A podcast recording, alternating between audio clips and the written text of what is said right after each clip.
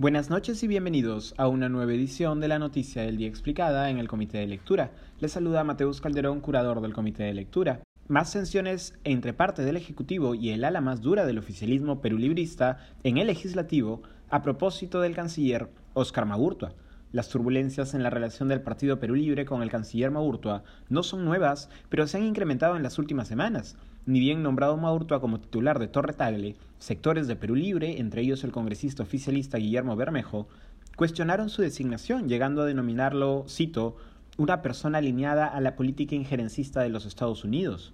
La tensión solo aumentó a propósito de la gira internacional del presidente Castillo, su reunión con Nicolás Maduro y la posición del gobierno frente a la crisis en Venezuela.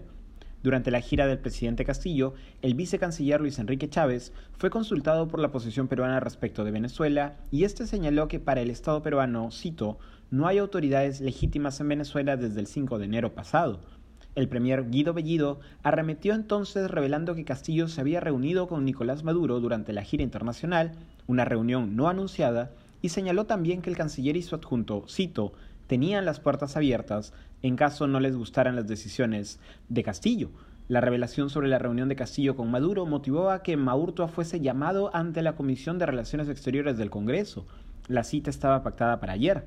Durante la sesión con la Comisión Legislativa, el canciller indicó que la reunión no estaba prevista ni acordada, dado que no se había confirmado la asistencia de Nicolás Maduro a la cumbre de CELAC, y recordó que el Perú, cito, no ha roto relaciones consulares con Venezuela.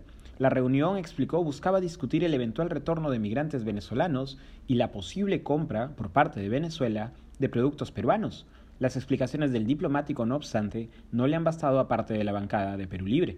Hoy por la mañana, la cuenta de Twitter de la bancada de Perú Libre publicó un comunicado sin firmas de legisladores en el que abogan por la salida del canciller Maurtua a causa de su, cito, docilidad y falta de firmeza frente a la Comisión de Relaciones Exteriores, el caso Venezuela, indica el comunicado, no admite medias tintas ni declaraciones vacilantes, cuya posición, no obstante, no es compartida por todos los miembros de la bancada de Perú Libre.